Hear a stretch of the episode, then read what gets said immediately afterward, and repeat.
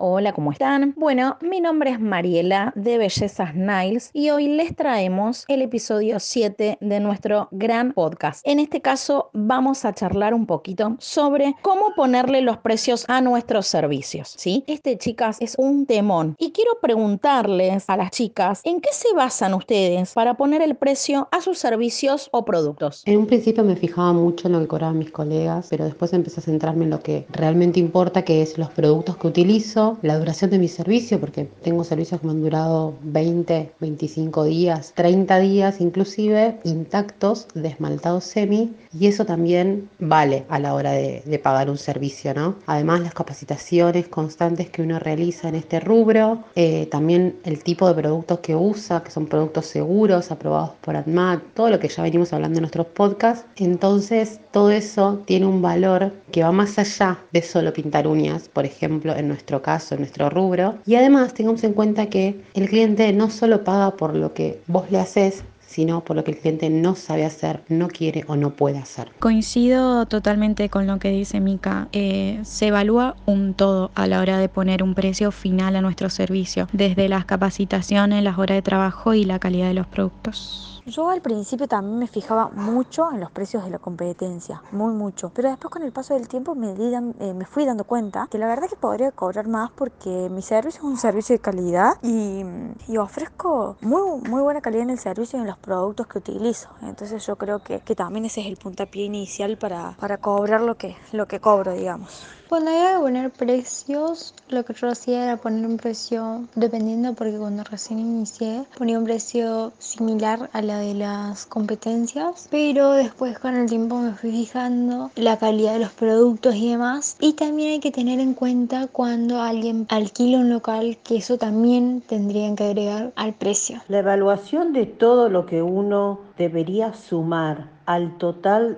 de el precio que uno tiene que cobrar, creo que cobraríamos una fortuna. Y eso es lo que nos está costando hoy, el no poder cobrar a veces lo que corresponde. Y más en época de pandemia, donde se entiende que la gente a lo mejor no tiene plata, pero esto no es de primera necesidad. Y tampoco vamos a estar regalando el trabajo, porque no es solo por los productos de calidad, es también por la experiencia que uno tiene. Tenemos que valorarnos un poco más. Sí, es verdad. El tema de, poner los precios hay que tener en cuenta un montón de variables. O sea, por ejemplo, en mi caso yo no alquilo un espacio, pero sí lo tengo en mi casa y tengo igualmente gastos de luz, gastos de productos de limpieza, que si bien son los que uso en casa, también los uso para el gabinete y eso también hay que tenerlo en cuenta. Y fundamentalmente los que nos cuesta a nosotros capacitarnos y comprar los productos que sean productos de calidad. Yo, para bajar los la calidad de los productos, prefiero aumentar el precio, ni hablar. Ahora, otra, otra pregunta que está bueno debatir, ¿no? ¿Piensan que los clientes valoran su trabajo o les piden rebajas? Ahora en estética es una cosa que viven pidiendo rebajas. Que, ay, ¿por qué tan caro este servicio? Que ¿por qué está caro esto?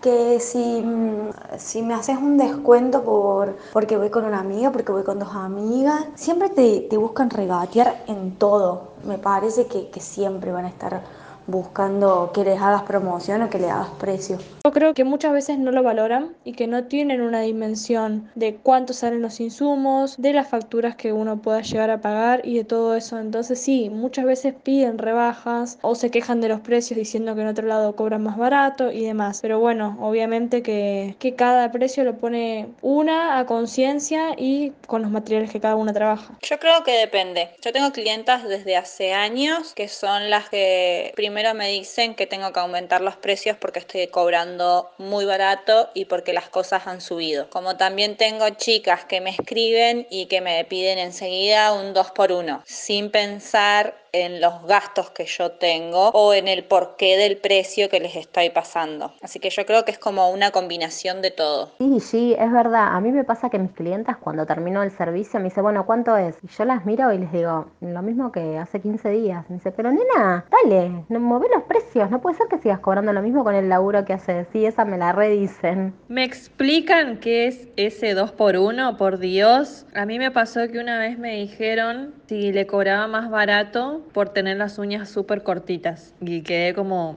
nada.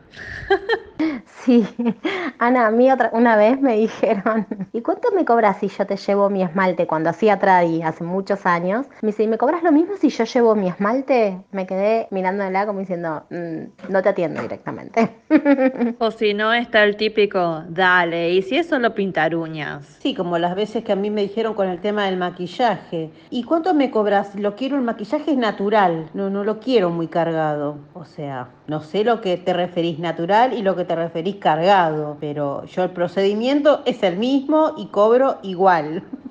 Sí, chicas, la verdad es que eh, por lo menos a mí me piden rebajas y siempre son más los parientes o conocidos que la gente que viene de afuera que no nos conoce. Esto pasa eh, generalmente porque la gente no entiende todo lo que venimos hablando, ¿no? No entiende que el algodón que usamos tiene un costo, que la luz tiene un costo, que los sanitizantes, guantes, todos los productos que usamos tienen un costo. Sumémosle a las capacitaciones diferentes que hacemos para aprender y eh, actualizarnos, ¿no? Así que eso es lo que pasa generalmente. A mí cuando me piden rebajas, empiezo a contar un poquito, ¿no? Cada vez que voy a comprar y demás, porque la gente no entiende. Y a veces a uno le cuesta también decir, bueno, no, eh, tengo que aumentar. Inclusive yo ahora tuve que explicar el por qué tengo que aumentar. Y a veces siento que no es justo. No sé si a ustedes les pasa, pero no es justo estar dando explicaciones permanentemente de por qué uno tiene que subir los precios. No es porque suba el dólar, sino es porque cada vez que vamos a hacer una compra, y a reponer productos cuesta el doble de hace un mes. Entonces no nos queda otra. Yo la verdad no doy muchas explicaciones.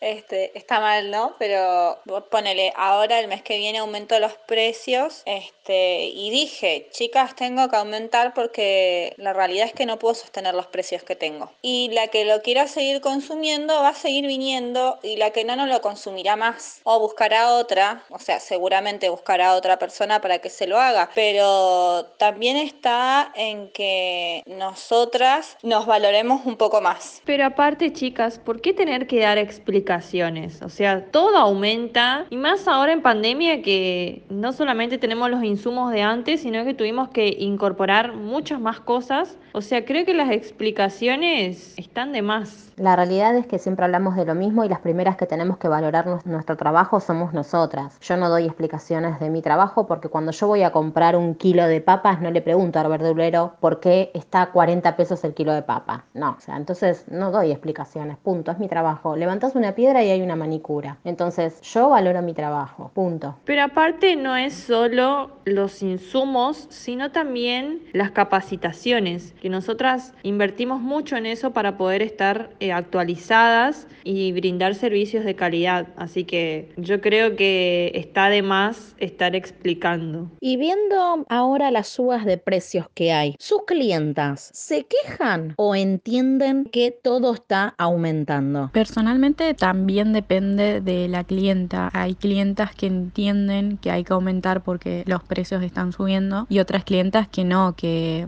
al contrario a veces te discuten, te pelean y demás. Yo creo que sí, que el público se divide nuevamente, que tenés las personas que no, que no se quejan porque saben, aceptan y son conscientes de lo que realmente salen los insumos, pero después tenés la otra parte que aunque sea consciente siempre va a pedir rebajas o siempre se va a quejar porque le va a terminar pareciendo caro. Las clientes también tienen su propia grieta, ¿no? O sea, están las que están en una vereda con los pies en la tierra, que se dan cuenta que van a comprar para cocinar y el morrón está caro para hacer una salsa, que el tomate está caro, que todo, todo aumenta y que también, por más que digamos, ay, el dólar no importa, ¿sí? Sí importa en el sentido en que los proveedores nos aumentan los insumos, nosotras no nos queda otra que aumentar los precios. No hay mucho margen de error. La que tiene los pies en la tierra lo entiende, la que no es la que te pide rebaja. Sí, chicas, a mí me pasa que hay muchas clientas que lo entienden y que al final del servicio ahí recién me preguntan cuánto te debo, Mari, cuánto es. Y está todo perfecto. Eh, y de hecho yo siempre trato de tener un mimo para aquellas clientas que la verdad que son un amor y y, se prestan a, que uno las mime y a no preguntar tanto. Pero hay otras que sí, que no entienden y que tanto aumentaste y, 600 o 700 o lo que fuera que uno cobre, eso tan caro y, no, no, no se dan cuenta o piensan que como, bueno, todas aumentan y yo también aumento. Y no, yo aumento por lo que vivo, por lo que compro, ¿sí? Y por mantener la calidad y el servicio que uno brinda. Claro, es que si tu servicio es bueno, usas productos de buena calidad, si cometes un error te haces cargo y demás, no hay margen de error ni margen que las habilite a las clientas a quejarse de los, la suba de precios y demás, sobre todo viendo en un país como Argentina. Bueno, y así llegamos al final de nuestro episodio 7 de este bellísimo podcast. Ojalá les guste y nos despedimos de la mano de este hermoso team. Tenemos a Ingrid de SP Niles Makeup, María de María Asselborn Estética, Florencia de Estética Piu Bella, Loli de Loli Hands and Feet, Ana de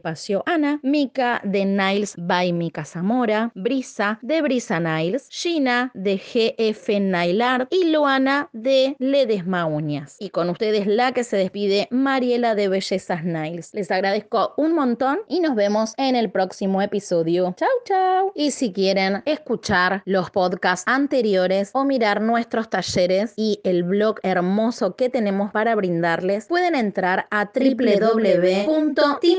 www.teamempoderadas.com.ar. Las esperamos.